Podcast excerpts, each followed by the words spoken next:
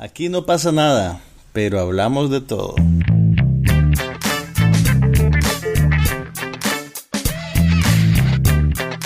Un podcast sobre cine, TV, tecnología y todo lo demás.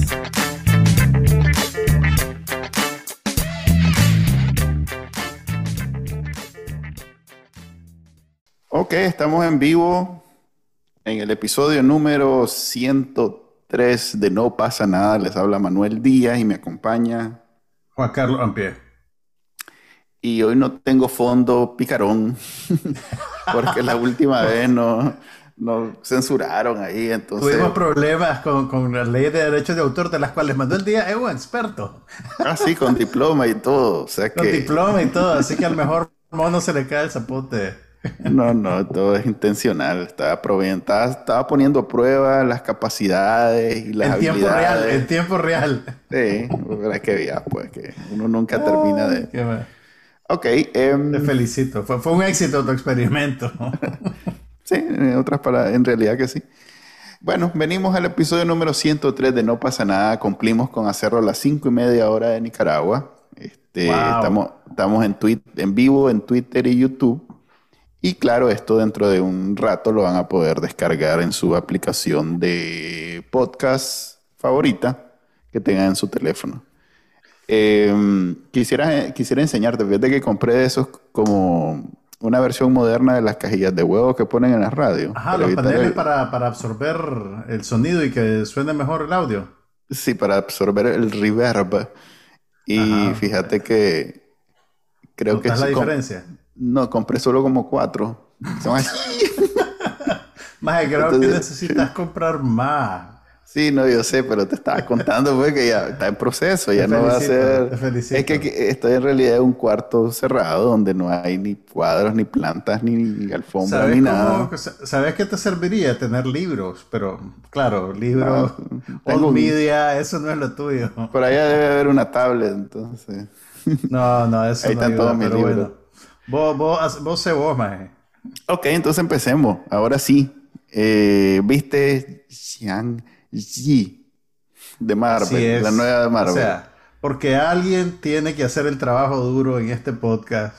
Yo mm. encontré tiempo para No, yo también la vi, yo también la vi. Ah, ¿la viste? Pues yo creí que no la habías podido ver. Ayer fui a verla. Bueno, fuimos a ver Shang-Chi, la leyenda de los 10 anillos. Ajá. Debo decirte que lo mejor de la película es el título. a la gran... No te gustó. No, no, no, no, no, realmente, a ver, eh, empecemos con vos, que vos siempre sos la, así, la, la visión más positiva del universo Marvel, por aquello que vos sos más joven que yo, pues, entonces, sos chavalón y ah, están hechas para vos, están hechas para vos. Ok, yo soy el niño. ok, entonces, eh, pichu, pichu, entonces este, fue bonito cuando... Este, cuando el muchacho encontró a la muchacha. sí, búfala, búfala.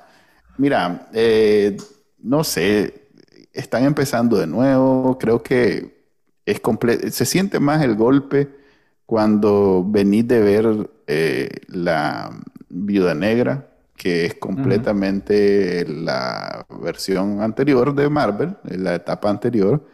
Entonces se siente más el golpe, porque además en tiempo es, muchos años de diferencia, pues, dentro de la mitología de Marvel. Entonces, perdón, eh, además que es del estilo de Ant-Man, de la, del hombre hormiga, que es mucho más ligera, mucho más, este, digamos que juvenil. Incluso yo la, yo la pondría como a nivel de de la de, de las de las de El Hombre Araña, sin, sin tener personajes adolescentes, pues. Pero se comportan como adolescentes. Si, si logras, digamos que hay elementos como el malo, que es un malo más adulto, eh, pero si quitas esas partes, eh, es más la escena en el, en el tranvía, es una escena perfectamente sacada del hombre araña. Pues es más, yo en algún rincón de mi cerebro está esa escena guardada con el hombre araña como personaje. La segunda película que hizo Sam Raimi del hombre araña, que para mí sigue siendo la mejor película de cómics, hay una escena en la que el hombre araña eh, tiene una pelea en el metro con el Doctor Octopus, creo, Ujú. y termina inconsciente y, todo, y todos los pasajeros del metro descubren su identidad, pero hay un acuerdo tácito de protegerla y lo levantan entre todos. Es una escena bien linda. Y, y entiendo lo que me decís, pero yo honestamente, yo no creo que, que- que esto sea más infantil que las otras películas de Marvel. Yo creo que por diseño, todas estas películas de superhéroes están picheadas a un público juvenil, adolescente, y lo que pasa por elemento adulto, entre comillas, es cuán gráfica es la violencia. Pues realmente, porque Mm, no, no- que- no tenés cosas muy, ideas muy complicadas, ni, ni, ni, ni cuestiones retadoras, ni temas que, que- que se exploren de una manera muy profunda. Pues realmente son películas dige- fácilmente digeribles. Y esta no, pues, yo, yo no la veo necesariamente muy distinta pues, a, a las otras, quiero decir. Fíjate que eh, una que no me gustó para, pues no, no es de mis preferidas, pero que eh, pues tiene algo, tiene algo. Eh, Black Panther tiene el, el- el elemento de que el, pues, el malo es alguien que tiene una historia bastante, eh, ¿cómo se llama? Con la que te podés identificar, pues identificable. Es más, tiene una posición política con la que no tengo problema eh, entendiendo y, y- y eso hace que sea una, una película más adulta que, digamos, la de, de la del hombre araña, que toda, toda la trama gira en torno a que yo bueno, vos malo y brinco, brinco, brinco. Ok, ¿qu- ¿quieres decir que puede ser moralmente o éticamente más... Pues hay más, Más contenido, pues. hay más, conte- hay más Pero, pero incluso, sofisticación. incluso, Incluso, en en la, la del del Hombre Araña, la- la del Hombre. Araña de Sam Raimi tenían algo de eso. Pues el, el Doctor Octopus había perdido a su esposa y por el duelo bien- se volvió así, tramas- como son sea. pues. Son tramas bien, bien básicos, pues, bien emocionales. Pero eso es por diseño, pues. Ok, está bien, pero lo que quiero decir es que eh, yo haría una diferenciación entre las películas de, Marvel donde hay más pretensiones, más allá de simplemente la suma de, de escenas de acción, chiste, acción, chiste, acción, chiste. Sí. Eh, Black Panther es una, aunque no sea mi favorita. Hay unas de Iron Man que también, o sea, el más es, arma, es el pr- principal proveedor de armas de y, y, y, y si- y- y en toda su todo su arco, eso lo persigue, este, y con mucha razón, pues, o sea, Claro. eso, esa escena muy emblemática que cuando está en no sé dónde, en Afganistán, asumimos, y le cae una bomba al lado, y es una bomba de, de- de las que fabrica él, eh, tiene mucho mensaje, incluso político, pues, incluso hoy en Pero día, fue- pues tiene esa- relevancia. fue hace 20 años. Imagínate, o sea, que ¿Hace 20 o hace 10? No sé. Ya sé, a mi no. edad, a mi edad, ¿qué te puedo decir? Ok, Pero esto mira, no eh, es a nada de eso. Pues esta- fíjate que hasta eso, mira, es, es como me sentí que estaba viendo Coco, que es la versión, es la, es la Ok, de Marvel para los Oye, asiáticos. Es una buena Y- combina- es una buena comparación porque yo creo que más que, más que la calidad de la película per se, eh, lo que tiene, digamos, que es un poquito el, el- el- el- es un poquito, creo yo, la agenda de Black Panther. Eh, tienen Mm, una misión correcto. de relaciones públicas Así es. de ayudarle a Marvel a corregir su récord de representatividad de Ujú. otros grupos étnicos, porque acá en Estados Unidos hay mucha crítica a que pues el universo Marvel es eminentemente blanco y masculino. Pues es que Eh, entonces, pues, es, ok, es producto de los 50, 60, donde exactamente. todavía no había- Entonces, están, digamos, tratando de eh, conseguir credenciales de diversidad Ujú. a paso acelerado. Sí. ok, Y con algo- ah, la- Y ni siquiera se siente malo, pues, porque No, no, eh, no, no es- es Black Panther fue bien malo. recibido, pues, a pesar Sí, de sí. ser un, eso, un- una ofrenda. Lo que pasa es que Llegó eso, Marvel y le hizo a la, a la comunidad eh, negra, aquí está, para que Sí. nos Mira, disculpen es que 50 esos años. temas de de- representatividad al- al- al- a los públicos fuera de Estados Unidos, realmente como que no- no- ni les va ni les viene, pues es más un problema interno Sí, de, de- de la imagen del estudio como empresa y, y como creador de productos culturales. Y Eh, con la gran cagada, que no sé, no estoy seguro, pero me suena, que la, que la, que la, no la, a, a ver, la prohibieron en China. No sabes nada de eso. Ah, sí, eso, la gran, eso sí es un gran golpe. No, eso es un problema económico. es un problema económico para Marvel. Pero mira, yo lo que, lo que noto problemático en esta película es que, ok, okay sí, digamos que sí es un paso adelante en términos de representatividad. El proyecto está diseñado para eso y es bien literal en su agenda. Incluso te acordás que hay una escena en la cual el villano de la película tiene un monólogo bien largo en el que se queja de que antes le decían el mandarín.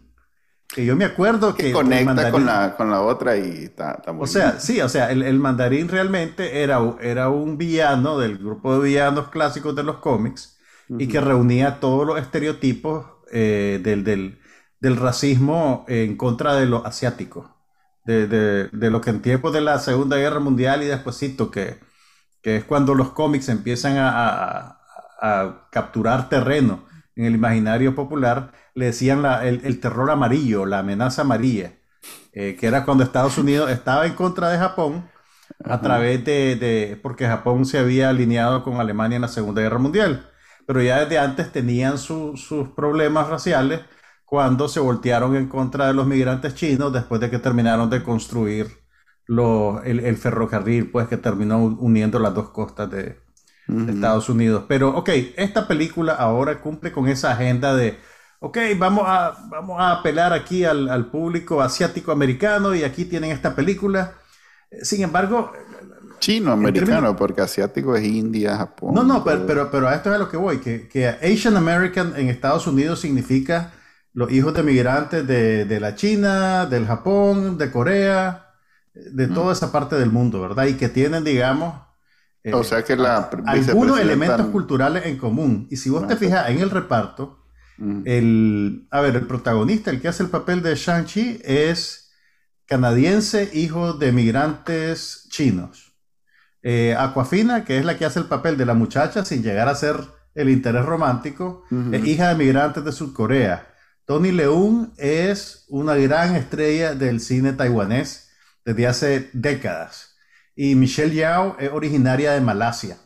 Aunque ah, hizo su fortuna, pues originalmente antes de venir a Estados Unidos con aquella película de James Bond, creo que era con Tomorrow Never Dies, ella ya era una estrella por derecho propio en Asia, eh, a través de películas producidas en Taiwán, si no me equivoco.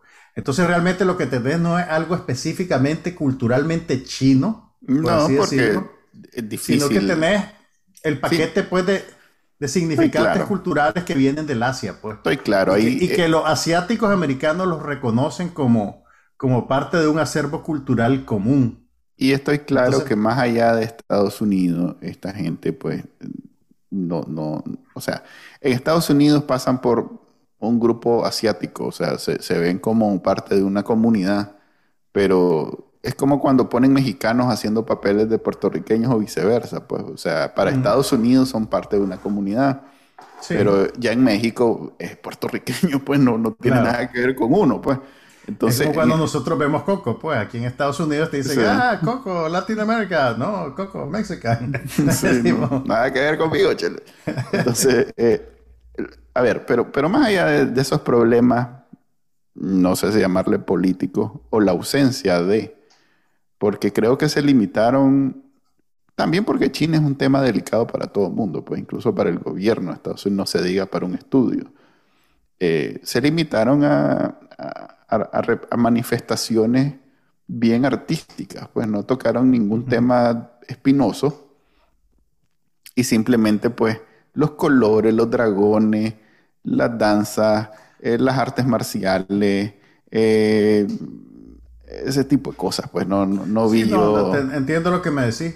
Ahora, yo, yo, no creo que eso vaya necesariamente en detrimento de la película. Lo que a mí me parece que, que, que, sabotea un poquito la... Bueno, a mí me parece que, no va en detrimento de la película. Lo que sí creo que le, la, la friega es...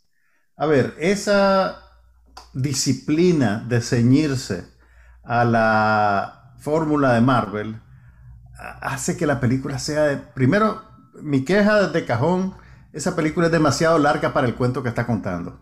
Sí, tiene demasiada acrobacia, demasiada... Y esa, y esa, vos dijiste, vos mencionaste lo de la estructura de chiste, secuencia de acción, chiste, secuencia de acción. Yo creo que ya eso es un ritmo demasiado predecible. Yo no te diría chiste, porque el humor está metido casi en todo, pues, pero sino que te diría escena de exposición, secuencia de acción. Escena de exposición, secuencia de acción.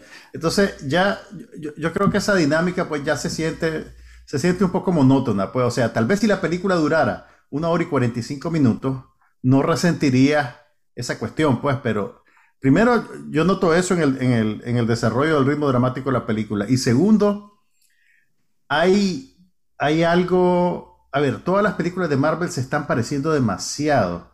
Y si vos te fijas, la paleta de colores de la fotografía está casi que desprovista de, de, o sea, todo está como, como que lo filtraron a través de un charco sucio. O sea, todo es como grisáceo, los colores son más bajos. Eh, hay algo, hay algo como... Creo que tiene que ver con... Eh, como predeterminadamente sombrío. Pues, ok, vamos a hacer que esto sea intenso. Entonces, va, por ejemplo, por ejemplo el clímax de la película. El clímax de la película aparecen unas nubes negras y lo que antes era un bosque lindo se empieza a ver todo gris, todo gris. Es como el final de Avengers.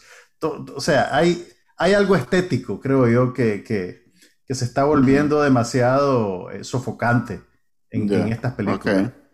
También que, eh, digamos que no hay ningún entusiasmo ni de tu parte ni del Yo creo que de nadie. Están tan, tan temprano, están tan tempranos en la nueva etapa y está tan, digamos, fresco como terminó algo que duró 10 años, que no hay entusiasmo, pues yo no estoy entusiasmado como, como alguna vez estuve con Avengers, pues eh, la, la última. Mira, honestamente, yo, no iba, yo, no iba a ver eh, con una agenda de que la película no me gustara, pues yo siempre por principio voy queriendo divertirme, pues que la experiencia sea placentera. Eh, si la película hubiera sido más corta, tal vez me hubiera gustado más, pues. Ahora, sí hay cosas que me gustaron. Lo puedo, lo puedo, cuando la estaba viendo dije, esto le gustará más. Ok, vamos a ver si la pega. Ajá, ¿qué? Pues las acrobacias así bien. Ok, mira. mira, me gustaron, me gustaron las secuencias que parecen menos manipuladas digitalmente. Por ejemplo, la pelea, la pelea en el bus me pareció que estaba, que estaba bien montada. Obviamente, pues hay efectos especiales en el brazo, en el brazo de espada del, malvado rumano, pues, pero... Que por alguna razón, solo, solo cuando la cámara lo enfoca, este, corta. Cuando la cámara no lo está enfocando, el, el, chunche es de plástico, pero cuando ya lo enfoca, entonces ahí sí corta. Esa secuencia me pareció que, que, estaba bien hecha, sin embargo, me recordó a una secuencia de acción de una película sudcoreana que se llama Old Boy, que... ¿Te acordás que hay una toma, en una, hay una sola toma que va siguiendo al personaje peleando con decenas de sujetos a lo largo de un pasillo y la cámara nunca corta? Que eso hablando la versión, la versión con... En Daredevil hicieron eso también. Sí, la, del pasillo. Exactamente. Pero original, pero aquí... No, pero nada que ver, nada que ver. Pero aquí, como Marvel tiene que hacer las cosas como Marvel, en vez de decir, ve, esto se vería súper Daredevil es Marvel. Daredevil no, yo sé, yo sé, pero lo que te quiero decir es que aquí, en vez de hacerlo en una sola toma para, para, digamos, lucirse con la acrobacia y todo eso y la coreografía, la cortan, la editan, la, la, rebarajan y eso. Pero bueno, la secuencia estuvo bien. Y la otra que me gustó, ok, la, la pelea en los andamios del edificio donde está el club de pelea. me, dio, me dio aburrimiento eso a mí a mí me gustó, pero era demasiado oscura como para poder ver bien lo que estaba pasando. O sea, yo decía el concepto. Incluso, puchica, digo, ¿eh? Hacen andamios con bambú, eso no lo sabía. andamios altísimos para rascacielos, pero bueno. Y el, truquito este del bosque de bambú, que, se, que los árboles se mueven para que te perdas en él, eso me encantó, eso me pareció magnífico. Mm, no, Frey. Sí, eso, eso, me, eso me pareció bien ¿Sabes que me, ¿Sabes que me pareció muy bueno? Pero por razones bien, no sé, supongo que ya estoy viejo. Cuando la magia está contando la historia de, del pueblo ese donde viven y que está usando una artesanía de madera para cada... Ajá, sí, sí, sí. Es que hay... Que hay corrido. y que aparentemente hay un retablo. Hay un retablo de madera que cuenta toda la historia del pueblo, sí. No, Frey, Eso es bonito. Eso, eso, no lo hacen en Mazatepe, Prix. Eso debe No, no, eso es bonito. Y probablemente lo hicieron con computadora. No te creo, no puede ser. Sí, yo creo Yo que estoy sí. ilusionado con que hay un, hay un señor que es una bestia con, con ¿Qué el- hace, eso, ¿Qué hace esta figurita? que hace todo eso y dijo con lágrimas en, los ojos, yo hice eso y me pagaron Mira, hay- como 10 mil dólares. Hay En una algún cosa que yo pueblo creo que allá la- de Malasia, de algún lado ahí. Hay una cosa que yo creo que la película falló al no hacerla y que es una babosada, pero que yo creo que le hubiera dado un giro inusual. A ver, vo- vos ves la dinámica entre, entre el héroe de la película, entre Shang-Chi y, y Kathy, que es el personaje de Aquafina, ¿verdad? Ella es utilizada como un recurso cómico. Ella es el alivio cómico de la película. Sí. Ella y Ben Kingsley, ¿verdad? Pero yo creo que esta película hubiera sido más interesante si la hubieran tomado en serio como el interés romántico del héroe, porque es inusual. Usualmente el Más interés bien romántico esa es la héroe. intención, que no sea eso. Tal vez en algún momento los más dijeron, ¿y por qué no dejamos de hacer eso y ya está? No Pero, necesita. no, no, pero, pero, es que, pero yo creo que, que- que hubiera sido inusual, pues, ¿me entendés? Si hubiera salido de la ¿sabes norma. qué? Porque ella no es una belleza convencional. Usualmente, la muchacha que es la novia del héroe es una magia que Ajá. parece modelo, pues. Sí, sí, que es Esta mundialmente... mujer no parece modelo, pero tiene una personalidad chispeante y es simpática, no es una belleza ser, convencional. puede ser. Acordate que este es el primer episodio de como mil. O sea que también eso, que los maestros tienen que reservarse, reservarse muchas Ok, cosas. tal vez se lo están Porque- guardando para más sí. adelante, pero, Porque pero son las tres, películas de cuatro Marvel por, por, son, por son- año. son tradicionalmente bien frías, en el sentido de que no hay tensión, mucha tensión sexual ni tensión romántica entre los No, personajes. Sí, no, no. Eh, que incluso, no sé, vos has visto tal vez en, en- en las redes que hay un gran debate alrededor de... Hay gente que se queja que en las películas hay mucho sexo y hay otra gente que dice... Nada no de eso. En las, pelicu- todo. en las películas ya no hay sexo del todo, pues, porque Hollywood se ha vuelto todo. muy puritano y ya, ya no explora esa dimensión de la experiencia humana, pues ni, ni, ni siquiera en, en broma. Pero, pero bueno, mira, una cosa que me... A ver, cuando, cuando veo este tipo de cosas en películas del calibre de Shang-Chi, hay parte de mí que quiere ser Del calibre. a la- Del calibre por, por- en términos del, Los reales del alcance, del alcance comercial que tiene, no necesariamente de la calidad. Pero cuando veo una película de este tipo que le da un papel a un actor como Tony Leung, vos decís, o sea, la lectura más positiva es a la puchica. Qué alegre que Tony Leung tiene para hacer una piscina en su casa ahora. Pero la, la otra lectura positiva es, ok, entonces tal vez todos estos muchachos que ven todas las películas de Marvel ahora van a tener curiosidad por saber quién es Tony Leung y van a ver las películas que hizo con Wong Kar Wai. Eso no va a pasar. No va a pasar. Ya se No va a pasar. Además que, con so- a ver, vos podés perfectamente tener una, ¿cómo llamarle? Una experiencia cinematográfica o un hobby cinematográfico completamente eh, inmerso en el mundo Marvel. O sea, Sí, vos, es, es un, sin salirte es de ahí, un- como una trampa de arena. Es como una Sí, trampa de arena correcto. que te traga. así es. Entonces te- hay series, películas, juguetes, juegos, o sea, hay tantas cosas. Cómics, todavía hay cómics. Ujú, también.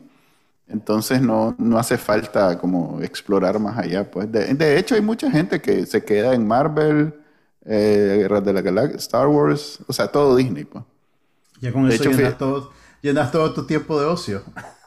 Sí, lo- lo- es un, un lugar para todas tus necesidades. De, de hecho, fíjate que en el cine me llamó la atención, salió un anuncio de comprar la ticket para Viuda Negra, para esta y para la nueva, la de los Eternals, y no sé qué cosa con Disney, o sea, una promoción ya de Disney, o sea, como, como que las próximas películas que veas todas sean de Disney para que tengas no sé qué premio. Que te van a dar un llaverito. No sé, pero, pero me llama la atención. Sí, Me llama la atención que hay gente que no va todas las semanas al cine y que perfectamente podría simplemente ver las películas de Disney en el año. Disney. Sí, Claro. en todo el Hay- año hay solo un fenómeno, Hay un fenómeno extraño en el que el, el- hay un público que se está identificando con la corporación que hace el contenido y no con el contenido mismo. Eh, ¿Me ahí te pasa digo? con, pasa con Apple mucho, pues. Pasa con Apple mucho también, pues. A mí me pero- pasa con pero- Apple, pero al revés. al- mm. Yo nunca usaría nada que Apple porque... uy. El día daba ahí, caballero. Pero bueno, entonces tu balance es. No, no has dicho nada vos. O sea, yo solo ¿Cómo dije... no he lo- dicho nada? No has dicho, pues, no, no has dicho tu valoración de crítico. A mí me parece que es una película regular. Hubiera querido que fuera mejor realmente. Habían suficientes cosas eh, que te mostraban que la película tenía potencial. Me parece que los actores, los actores son buenos. O sea, es el tipo de actor que lo podés ver en una película floja y, y no sentís que es pérdida total, pues. Y había bueno, eh, a ver, de- eh, hay, un, hay, un, hay un estándar de calidad que Marvel tiene, que no es las champucerías, pues, o sea, no. Eh, las champucerías de DC Comics. Ajá, correcto, que no Yo es, te que diría te que va a salir es- una, un, Es champú de otra eso. marca. Oh. Ok, no, sos duro vos. Mira, No, pero eh, hubiera querido que la película hu- hubiera querido hubiera querido que me gustara más. no sé en qué episodio vos estuviste hablando de de cuando de, de este que, que en algún momento viviste en Boston y entonces la película te recordaba de alguna película que hablamos en el, en el Ujú. podcast. Entonces venía con la venganza de ya te he contado cuando viví en el barrio chino de San Francisco. Sí, claro. Te sentiste Entonces, como que estabas en ese episodio. Estaba yo en mi casa, sí, yo estaba en mi casa. Solo viví un mes, pues, pero Pero fue una experiencia para toda la vida. sí, yo me sentía que estaba ahí donde estaba. Pues ahí andaba, pero- San, San. no, nunca fui, o sea, vivía en, en la frontera, en la entrada del barrio chino, y como dos, tres veces nada más entré al barrio Al chino, mero barrio chino. sí, al mero barrio chino, porque en realidad ahí no hay, o sea, no es como que, es un barrio, pues, no, no, no es un lugar Pero así. debe, tú- debe haber comida buena, maje. comida hay. Pero, ah, la se desperdició vos la experiencia. No, no, no, hice, fue- las dos, tres veces que fui fue a, fue a eso, fue a buscar comida. Ajá. Pero comida, como te digo, comida hay. Ya que si es bueno o no, mm, son otros. Ay, qué pérdida, qué pérdida. Se desperdició vos el barrio Pues, chino, eh, valía como 5 dólares, ¿no? Fre- En San Francisco eso es nivel de centavos. pues. De hecho, recuerdo alguna vez haber eh, en un restaurante que estaba en la acera, ni siquiera tenía local, estaba en la acera y Ujú. con una, con una, ¿cómo se llama? Con una Nivel carpa. fritanga, con un Sí, toldito. nivel fritanga. Vendían un, un- eso no fue en el barrio chino, pero fue ahí cerca, un pato a 200 dólares el pato. Wow. 200 dólares el pato. Un pato Pekín. Yo no sé, pero valía 200 dólares el pato. Nunca he visto en Obvio que vida- no comiste ahí. No, Obvio no. que no comiste ahí. Sí comí ahí, pero no comí ese pato. Y todavía es la fecha y es el lugar Ah. Y- donde... hay uno que sea pollo. ¿no?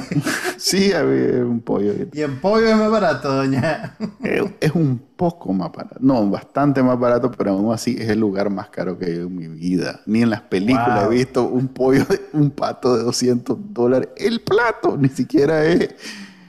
¿Para una persona? Eh, ¿O Para, para una? persona, una Wow. persona. Ni siquiera era, el, o sea, era pato tanto, pollo tanto, o sea, no estaba ni, ni un remarcado así de... de- de- Y la mesa de al lado había pedido el, el, el pato y vos estabas viendo, le decías, don, don. No, ni me gusta el pato. Menos mal que no, no me gusta el pato, menos mal. No, no, ah. Llegas con una carne asada y de hecho hay carne asada. Ok, eso es Shang-Chi. Eh, Shang-Chi, Shang-Chi, Shang- Shang-Chi. Shang-Chi. Eh, me imagino que habrá sido un problema eh, el nombre y la deben de haber pensado en dejarle ese nombre, fíjate. Yo creo que por eso le pusieron lo de la leyenda de los 10 anillos también como apellido, para que La, gente, tuviera una enredara con forma. el de- nombre tuviera algo de qué asirse. Sí. Ok, El- eh, vos decís que es regular, yo digo, eh, sí, coincido con vos. No, Wow, hoy, hoy se paran los relojes. no, no me, no me, no me, no me despertó nada adentro. Eh, ¿viste, ¿Viste alguna otra cosa? Sí, afortunadamente, loco, tuve una experiencia que se ha vuelto cada vez más rara. Ir al cine a ver una película para gente adulta, con temas adultos, con problemas adultos. ¿Qué viste? Fui a ver la película nueva de Paul Schrader que se llama The Card Counter. Ajá, ya he El contador la- de, de cartas, digamos. No sé en español cuál es el título oficial. ¿Vos ubicás a Paul Schrader?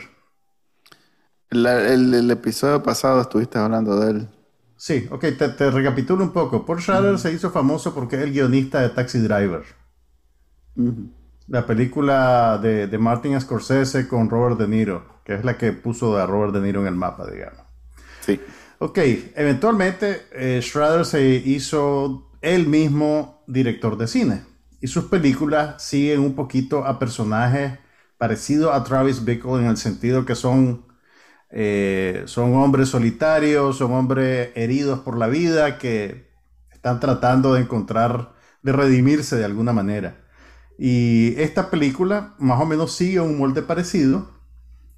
Y es como la hermana de la película inmediatamente anterior que él hizo, que se llama First Reform, que es una película con Ethan Hawke, eh, que salió hace como cuatro años. Yo creo que está disponible en Netflix para Latinoamérica, en la que Ethan Hawke interpreta a un sacerdote que tiene una crisis de fe, eh, que se obsesiona con el problema del- del- de la debacle ecológica y empieza a dudar de la existencia de Dios por eso. O sea, lo que te estoy diciendo suena bien, bien frío, Denso, denso. bien denso, pero la película está hecha de una manera eh, súper sólida, súper interesante. De hecho, mucha gente decía que Ethan Hawke tendría que haber sido nominado al Oscar por su papel en esa película.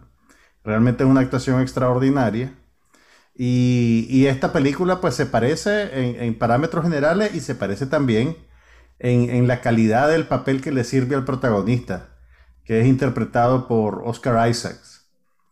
Eh, mira, él es un veterano, no, no voy a tratar de contarte mucho, eh, pero sí te puedo decir que es un veterano de guerra ah, que termina en una cárcel militar por asuntos que eventualmente se revelan en la película y que él ahora ya salió, ya cumplió su condena y se dedica a jugar naipes, a jugar eh, blackjack de casino en casino. Pero el maje juega por cantidades pequeñas porque no le interesa llamar mucho la atención de las autoridades ni de los casinos. Entonces el maje pues hace, eh, digamos que juega para vivir y va de Mm. ciudad en ciudad, de casino en casino. En, en ese camino se encuentra dos personajes que le cambian la vida. Uno de ellos es el hijo de otro veterano de guerra que lo quiere reclutar para un plan de venganza. Y el otro personaje es eh, interpretado por Tiffany Haddish. Haddish, Haddish, la comediante que te gusta a vos. Tiffany Haddish. Sí, Tiffany Haddish, que es un personaje, pues no, aquí no sale como comediante, trabaja como actriz seria, digamos. Eh, bueno. Y que es básicamente una reclutadora de buenos jugadores para que gente que tiene dinero en serio los financie y ellos vayan a los torneos de celebridades y ganen. Entonces, la, la película en, un nivel funciona como una narrativa de redención personal. Eh, tiene algo que decir sobre los traumas de la guerra. Y eh, además tenés una mirada bien interesante a ese mundo del juego profesional, que es, eh, es bien, eh, eh, es un mundo bien particular y, y yo rara vez he visto una película que te meta en ese mundo con, con la claridad Ujú. que esto lo hace, pues. Y no solo, otro- no solo que... Vi una noticia el otro día que un Nika eh, vive de eso. Igual, sí. un Nika que era futbolista, que Ah, sí, sí, sí, yo, yo lo vi también. Entonces, en esta película vos ves cómo es posible que la gente viva de eso, pero es una cosa, o sea, no es una cosa solo de, de los high rollers que hacen millones de millones y que los ves en ESPN.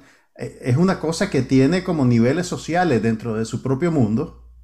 Y este es un maje que podría estar en el top, pero no quiere estar en el top.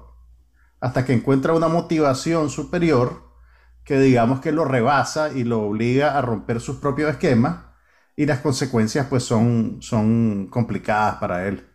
Entonces es una película súper interesante. Casi, casi me atrevería a recomendártela. Ok. A vos. Casi. que yo, ok. Yo estoy dudando ahorita de ver una también con Isaac que se llama, una serie que la vi creo que HBO que se llama Scenes from a Marriage. Scenes from a- yo vengo del futuro para decirte que no te va a gustar. Sí, es que ya, ya vi que es drama y, Y te voy a decir y- por qué.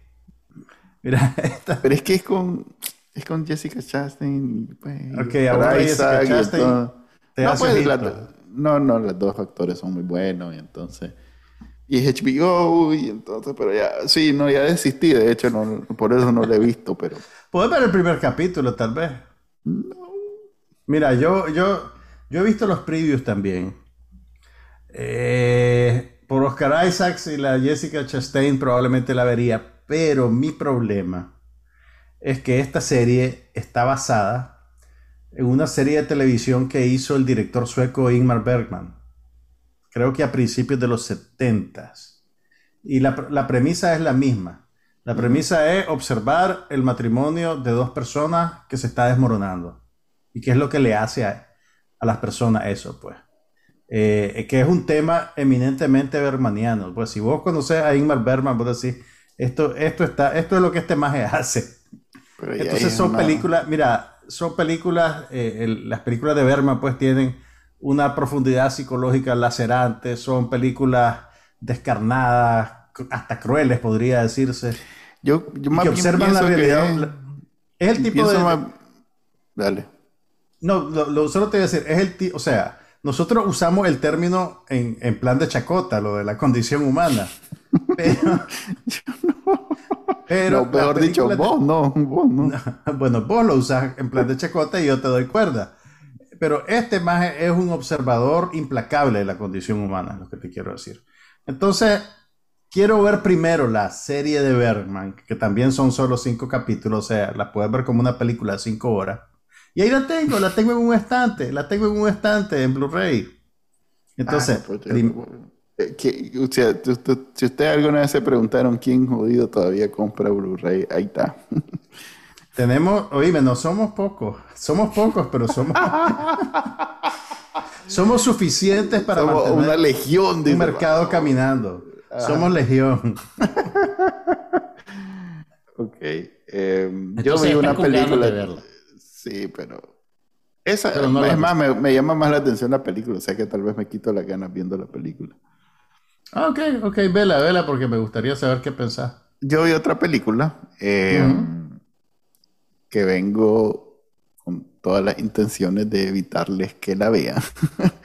Se llama Wow, entonces, servicio público. sí. A ver, mira. Vos ¿Cómo sabés que todo. Infinite. Vos sabés Ok. que todo mundo está ahorita tratando de crear su propio MCU. Y Paramount, que es NBC Universal, eh, supongo que agarró una de esas novelas, libros exitosas, y la convirtió en la primera parte de la. O ponieron que sea el póster, pues ya, ya que no, nos van a. No pongas el trailer porque no podemos. Sí, te lo voy a poner el póster. La cosa es que eh, Paramount hizo esta obra con Mark Wahlberg y Chiwetel Ejiofor. Ujú. O sea que sí pagó su buena plata. eh, y... Espérame, la voy a compartir ahorita. Está correcto. Tal vez la reconoces por ahí. ¿Te suena? No, no, contame. Ok, olvidé. un- Este, es, es una película completamente genérica. Eh, A ver, la premisa, digamos que sí es un poquito eh, ocurrente. Interesante. Eh, Ajá. es una raza de seres humanos que logran sobrevivir, a ver, so- logran reencarnar, pero más bien lo que logran es recordar las vidas pasadas. Ok. Entonces imagínate cómo sería si tuvieras en tu conocimiento 100 vidas pasadas. Más no puedo con una y pues no sé. Pues digamos que eh, tiene sus ventajas. Entonces una de las ventajas es que los más han entrenado mil años en cosas como pelear y esto y lo otro. Ok, ok, ok. Entonces los maes son como superhéroes. traumas, con los traumas de la condición humana. ¿Cómo no? Tiene un poquito que ver porque los más... Entonces se parece tal vez a cuál, aquella de, de Netflix con Charlize Theron, este, que también es... The Old Guard. Ajá, The Old Guard. Se parece Que por cierto, están haciendo la segunda parte ya. No lo dudo, si la hacen con el Están chinchero. haciendo la secuela. Pero con, con una directora diferente, ya no es la misma directora. La cosa es que es una película mala, este, eh, tiene todos los elementos, tiene todos los ingredientes, es como cuando querés hacer nacatamal por primera vez y decís, tengo todos los ingredientes, así que debería quedarme bien. Y no Pero sale una pelota balurde de cebo con masa que no sabe bien. Mira, yo creo que Paramount, pues Paramount Plus, como sea que se llame ahorita, tiene un problema de, de- de- de marca, por así decirlo, porque la, la gente no sabe que existe realmente. Y, y casualmente esta semana o la semana pasada estuvo en las noticias porque hubo un anuncio. Paramount es CBS, ¿verdad? Sí, Dije NBC Universal, sí, los confundí. Sí, es- es sí, sí, tenés razón. Hu- hubo un anuncio en el que decían que ya no se iban a enfocar en producir películas, sino que iban a explotar su IP. Que Lo que básicamente tienen, pues. las cosas que ya tienen, rehacerlas, reinventarlas. Y eso recibió bastante eh, eh, cobertura negativa, digamos, por analistas y por los medios, porque te dicen, pues, que Paramount realmente, como, como uno de los estudios, no quiero decir clásicos, pues, pero como un estudio, no, bueno, puede decirse, pues, como un estudio clásico que tiene películas eh, eh, grandiosas en su, en su librería. Eh, buena parte de las películas del nuevo cine norteamericano de los 60 y los 70, por ejemplo. Hay buenos títulos ahí de Paramount. Y obviamente cuando te dicen, vamos a rehacer cosas de nuestra librería, vos decís, pues chica, yo no quiero que rehagan Chinatown. Pues me entendés, si ya tenemos Chinatown, hagan cosas nuevas. Eh, pero, pero pues no, fue como, fue- no, no tuvo el efecto que ellos creo que querrían. Y parece Es que que, si esta película todo- es un vaticinio lo que van a hacer, pues no creo que les va a ir muy bien. Es que ahorita es difícil. El- la hegemonía que tiene Disney en el cine hace imposible. O sea, van a haber muchos bandazos, va a haber mucha gente inventando, tratando de salirse. Es como los celulares, pues. Como ya hay un, un estándar que Ujú. ya nadie espera nada nuevo, hay muchas.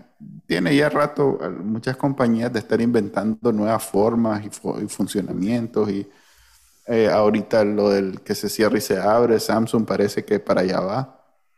Pero yo Eh, te diría que, que si, si tenés un gigante que tiene el mercado saturado, con un tipo de producto particular, Espérate que ni eso, es- porque no lo tiene saturado, no es que no, produce yo digo un Disney, Disney, digamos que tiene... pero él tiene digamos, si- monopolio, digamos. Ok, si, si Disney tiene tres marcas de éxito que están corriendo y dominando la conversación cultural de la mayoría del público, eh, un estudio como Paramount, yo creo que en vez de decir, puchica, vamos a tratar nosotros de sacar dos o tres eh, líneas de productos que compitan con esto, eh, mejor deberían de hacer contraprogramación.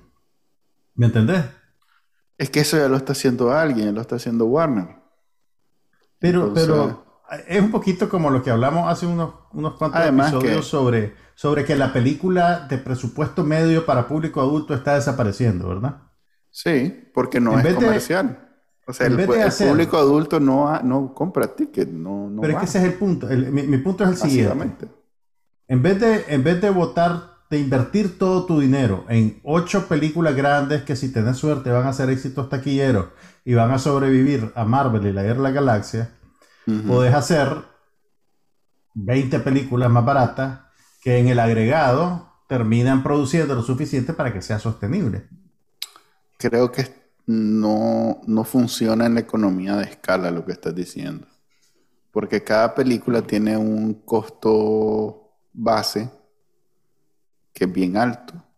Entonces sale más barato hacer ocho, aunque sean con mucha Pero inversión. no podés comparar el presupuesto, lo que te cuesta hacer Shang-Chi con lo que te No, cuesta claro, hacer no te- Counter. No, a eso me pero- refiero, pues, ¿me entiendes? Pero yo, mira, lo que digo es esto. Este, yo creo que Netflix en- está buscando un nuevo modelo en donde pueda, con los presupuestos de producción de hacer una serie, hacer películas. Porque esas películas que está sacando no son caras, no son buenas, no, no, hay, no se ven los reales. Pues.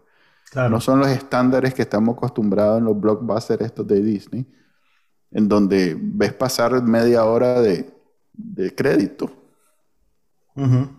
eh, se buscan unos buenos, están como disrumpiendo es la palabra, se buscan unos buenos... Eso existe en español. No, pero bueno. Se busca un buen actor, un buen director, un, tecnología barata, pero que ya es equivalente al cine, un buen, un buen, un, buen equipo en Indonesia que sabe hacer este, animación digital. Animación, y entonces ya sacan una película que aparentemente con un buen trailer es una película de cine, pero que es una película de televisión. O sea, yo por eso dejo de ver las películas de, de, Netflix, porque son películas de televisión. De hecho, tengo ya toda la semana me dormí. ¿Te acuerdas con aquella que te dije? La de toda la semana. No le he terminado de ver. Estabas tratando de ver. La pongo. Algún día. Algún día. Tres minutos, cuatro minutos estoy. Porque son películas de viaje. Entonces, yo por eso disfruto cuando Disney, aunque no sea un contenido muy variado, pero por lo menos voy a ver una película de verdad, pues no voy a ver eh, la chanchada que dan en Netflix allá. Porque yo soy viejo, yo te diría, esas no son películas de verdad. Ay, Dios. pero bueno, ¿qué, ¿qué, viste en televisión? Pues no te digo que vi esa de... Ah, bueno, ya... No, pues serie, ¿viste alguna serie? Sí, sí, serie. Mira, este... ¿Cuál te iba a decir? Bueno, te dije que volvió Billions y que siempre muy buena. Eh, y sigo viendo las que ya hemos hablado, pues este... Ah, ok. Evil de CBS está, está muy buena. Eh, terminé de ver por fin The Mick, que es una serie de FX o de Fox. Ajá, con la, con la actriz esta, ay, ¿cómo se llama? La de... Kaylee Cuoco. No. no, no es de Kaylee Cuoco, no, hombre. Es de Caitlin Olson, que es la de ah, ok, ok, ok. Always Sunny in Philadelphia. Always Sunny in Philadelphia, sí. Que por cierto, Always Sunny in Philadelphia tiene una, una, una, una fan base bien grande que jura que es la mejor serie de todos los tiempos y que no sé qué. Y yo nunca como, yo, como 15 temporadas. sí, sigue y sigue. Y yo, es la fecha y yo creo que le he visto un episodio o dos y, y no, no logro. Pues digo, qué aburrido esto. Es más, nunca he llegado ni a ver un episodio con Danny DeVito, pues. Yo no la, no, la he visto todavía. Es de esas series que vas a decir, puchica, tal vez le debería dar chance, pero a esta altura del partido el compromiso es tan grande porque son tantas temporadas que como 500 capítulos. No, me va a dar la vida, puedes entender. Mira, The Mick es una serie eh, de poquísimos, de poquísimas temporadas. Creo que solo duró una temporada, realmente. No, no, tuvo dos. Pero son un montón de capítulos, pues son, es network, entonces son más de 20, 20 o más de 20. Pero son bien cortos, son de 20 minutos porque eran con anuncios y todo lo demás. y, y, y, son bien eh, económicas, pues, o sea, está el rebane, está un rebane central y las reacciones y listo. Cada quien para su casa. eso es lo que te gusta vos. Sí, entonces era como ideal para cuando tengo 15 minutos. Era como el... la, niña está dormida, play ya, ya me, en lo que pienso que voy a ver realmente, me pongo, me lanzo un episodio. Entonces, pasé como dos años lanzándome 40, 45 capítulos de Mick. Pero ya se me acabó, o sea que ahora me toca buscar algo, algo, algo nuevo, pues. Pero sí, la recomiendo, es, bonita, es una serie divertida, es humor negro, eh, tiene muchas cosas que nunca había visto en una, en una película, en una serie, pues en humor o sea, es como que hay chistes que nadie se le han ocurrido antes, que vos tenés miedo porque tal vez no da risa, por, por muy grosero, por muy ofensivo, que no sé qué. Vos no conoces eso. no, pero me gusta encontrar nuevos, nuevas fronteras, pues, y estos majes, estos les dieron carta blanca y entonces hay un montón de chistes con un niño que tiene como ocho años. que, que, que son, o sea, una de las cosas más llamativas de la serie, pues que que los maestros no se detienen que solo porque el chatel tiene ocho años no van a hacer el chiste, pues cómo no, lo hacen. Entonces el maestro anda un tatuaje en una parte, en otra parte el maestro se mete en una pandilla, en otra parte el maestro tiene aventura en, en, la parte, en cómo se llama, en, la, en, el oscuro mundo de, creo que es California, Los Ángeles. Entonces, Pero vos que, sos padre, vos que sos padre de familia no te ofendes. da risa, da risa, da risa. Está buena, está buena. Yo me puse al día, bueno, estoy poniéndome al día con The Haunting of Bly Manor, que es una, una serie de Netflix No sé si te acordás, hace como cuatro años, tres años, Netflix tuvo... No, no, no, estoy, estoy llegando al punto, espérame. Ok. Hace tres años, Netflix tuvo un éxito con la serie The Haunting of Hill House. ¿Te suena? No. Es de miedo. Ok, The Yo no of veo Hill House. nada de miedo. Sí, yo sé, yo sé, pero te voy a contar. Ok. Pues, o sea, Entonces- que para que no, no, no trates de, Ok, yo sé tratar que no de la encontrarlo en mi memoria porque no hay nada de miedo en mi Está establecido que no la viste. Ok. Sí. Eh, The Haunting of Hill House fue una serie que desarrolló Mike Flanagan, que tenía ya varias películas de bajo presupuesto, pero alta calidad en el género del horror, y decidió hacer una nueva adaptación de una novela clásica de Shirley Jackson que se llama The Haunting, y que ya ha sido llevada al cine en dos ocasiones anteriores. Una película clásica de Robert Wise en los 60 y una versión taquillera pésima en los 90 que tenía a Catherine Zeta-Jones en uno de los papeles principales. Tal vez por ahí la vi. De miedo. Sí, de horror. Pero, pero fue un desastre. Y con, y con Owen Wilson. Era un desastre. La, sí, Pero si es de miedo, o sea, Pero bueno, el hombre este agarró la novela original de la Shirley Jackson, la adaptó, hizo una serie de 10 capítulos, que hasta el último capítulo estaba muy bien. Muy, muy bien. En el último capítulo se le cayó el zapote de una manera espectacular, pero la serie pues tuvo éxito y fue tal el entusiasmo de Netflix con el formato que rápidamente le autorizaron a hacer una segunda temporada.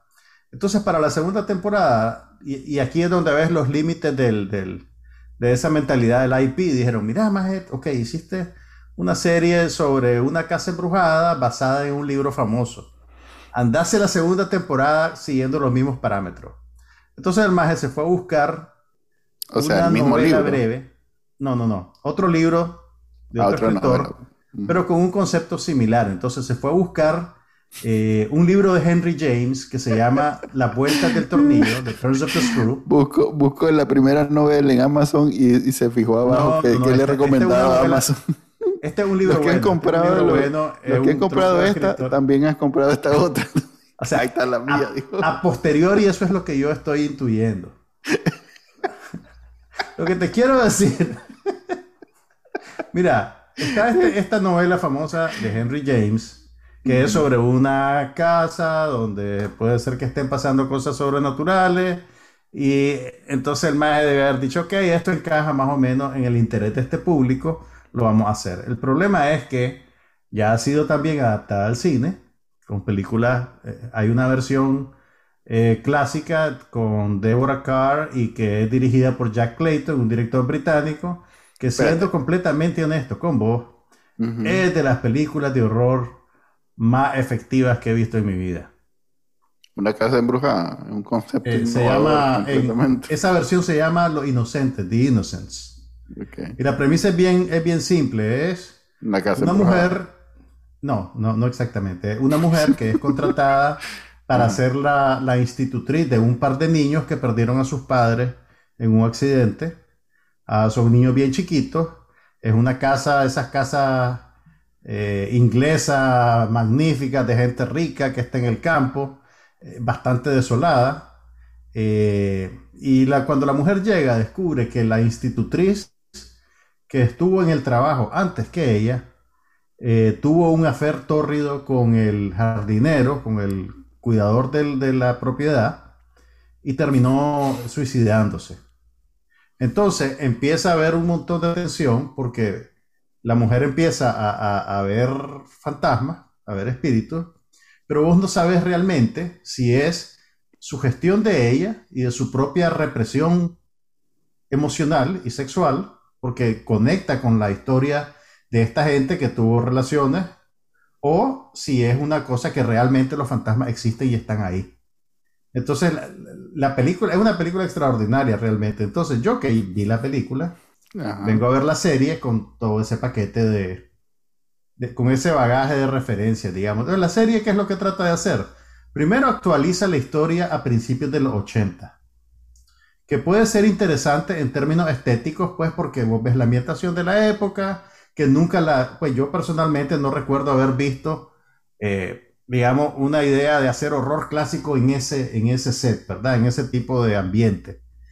A la protagonista la convierten en una norteamericana que se va a Inglaterra, que eso también te trae un set, digamos, de, de tensiones culturales que también pueden ser interesantes.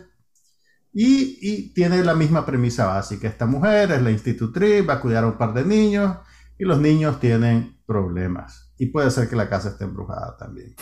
Pero, pero, está muy forzado, pues está muy forzado, hay algo que hace falta, hay algo que no pega bien.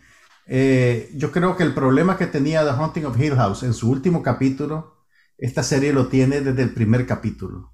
Y es como que el, el, tono quiere que sea, no te quiere perturbar demasiado, entonces también hay elementos que quieren que la serie sea amable y que tenga algo de inocente y que sea eh, reconfortante en algún nivel y no es eso lo que el material pide. Entonces, siento yo que es una oportunidad perdida, pues. Para el género de la, del error. Sí, o sea, yo, yo, yo te podría decir que sí, o sea, sí podés actualizar eh, The Turns of the Screw o, la, o, podés inspirarte en la película de The Innocents, pero, pero lo que el mago ofrece no, no, no compite con lo anterior. Tal vez si no has visto, si no has leído la novela o si no has visto la película anterior, puedes ver esto y disfrutarlo por lo que te ofrece. Pero yo no puedo dejar de comparar, pues, y, de, y en la comparación, el producto reciente sufre. Ya. Yeah. Ok, ese fue un paseo por contenido que nunca veré. que mi única referencia va a ser Ma, lo que vos lo me vi. estás contando. Es lo que vi, es lo que hacemos. Asu asumo que es, me estás contando una historia y que no, no, no, es... Pues como cuando te cuentan una historia y vos no hay manera de verla, entonces así me siento porque okay, no la voy a ir a ver. Okay. Me, queda en mi, en, mi, en, en mi imaginación. Es, es, tal vez hasta más, más Tal vez la recuerdo más, la desprecio más, sí, porque me la imagino. Yo, yo vi esa serie. Sí, yo la vi, yo la vi. No era tan buena, voy a decir. ok, y eso está en Netflix, por si Eso está en Netflix, quiere. es un original de Netflix. Y lo que pasa es que el, el, director va a estrenar una tercera serie pronto. ¿Y la vas a ver? Que ya, lo que pasa es que esta tercera serie aparentemente ya se escapa del formato de la casa embrujada.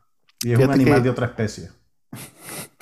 Yo, yo, yo no, no, tengo manera de comprobarlo, pero estoy bastante seguro que estas, eh, para, para los más que trabajan en bienes raíces, el género del horror debe ser como su, su, su, su, lo que ellos ven, pues. Eso debe ser lo que Ajá, ellos les gusta. Para, para, para, desintoxicarse. No, pues debe ser para poder decir, mira, y esa casa en realidad no está embrujada porque no, no cumple con el código tal y el código tal. No, la ven y dicen, esa, esa onda yo la vendería en un segundo. Sí, también. Uy, okay. eso yo le saco el doble. ok, eh, tengo solo que decir, aparte de todo eso, que estos más ya me la están haciendo. ¿Cómo? ¿Te acordás que hablamos la última vez que la de 007 iba a estar el 30 de septiembre? Pues ya la, movieron, ya la, movieron, ya la movieron al 8 de octubre. No. Así, así no se puede, así no se puede. pues yo así. me salió el trailer eh, cuando fui a ver Shang-Chi. Yo decía, no quiero ver, no quiero ver, no quiero ver.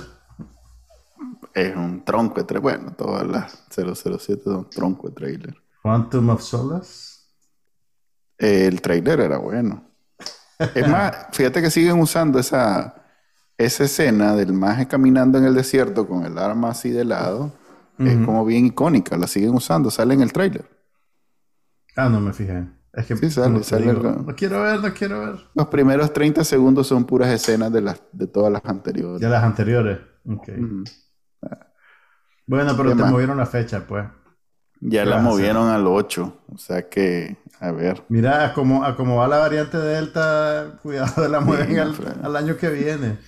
Yo fui con mascarilla al cine, no fregues, no voy a hacer. Yo también. ¿Y estaba muy lleno? No, nunca está lleno, la verdad que voy yo. Pero bueno, este, habían cuatro o cinco personas. Además que son salas de... Así, no, fregues, parece sala de una casa. Porque okay. la ponen cada 20 minutos, entonces tienen mm, 25 sí, salas. Una sala pequeña. Sí. Fíjate que yo la vi en una sala grandecita, había bastante gente, pero era de las salas que tienen sillones grandes y... Uh -huh. Yo también. Y que te sientan como, como, en, como en estadio. Uh -huh. Entonces no tenías necesariamente a la gente muy cerca, pues, pero, pero sí había gente, había bastante gente. Ok, o sea que no va a poder ser la del próximo episodio. Vamos a tener que ver otra cosa. Y así. Eh, Creo que eh, para el deja de tener semana sentido. estrenan Dune. Sí. Quiero ver esa que me acabas de, re- de- de decir, la de Car Counter. Buscarla, pues no, no creo que no creo que amerite que vayas al cine, porque en realidad no es la una película, No la es una película de, de escala íntima, por así decirlo. Pero, pero vale la pena que la veas. Vela con la mente abierta. Vela con la mente abierta. Y te, y te adelanto que si no te gusta, es tu problema. El que está Mira, mal sos me, acabo de no la acordar. película. Me acabo de acordar. eh, The Morning Show, segunda temporada, acaba de empezar. Le vi la mitad ya. Ok. La Por mitad si- de to- de la- del primer capítulo o Del la mitad primer de capítulo. No, el primer capítulo. A la puchica. No da para eso. cómo- Mi tiempo dedicado a, a ver. Bueno, ese fue el episodio número 103 de No pasa nada. Este, En tiempo y forma. tiempo y forma. Cinco y media empezamos, seis y media Y estamos Manuel se cortó el terminando. pelo, así que ya, ya no más. Ya no tengo que usar gorra, ya puedo salir como persona decente.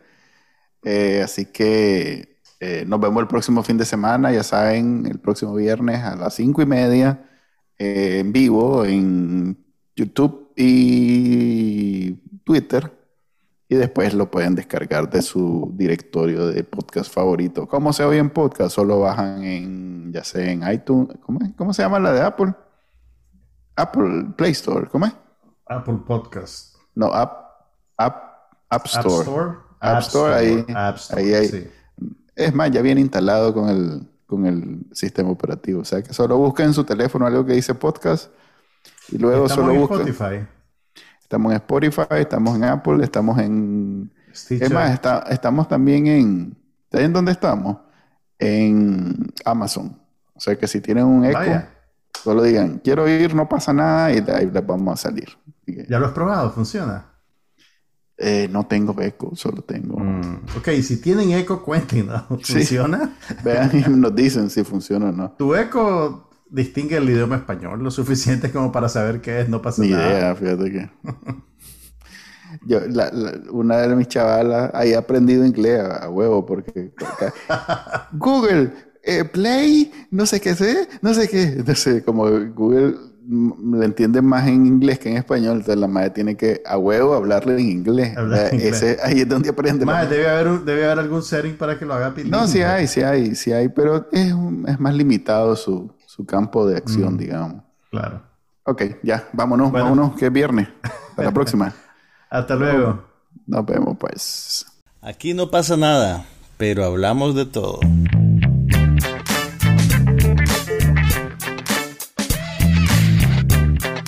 Un podcast sobre cine, TV, tecnología y todo lo demás.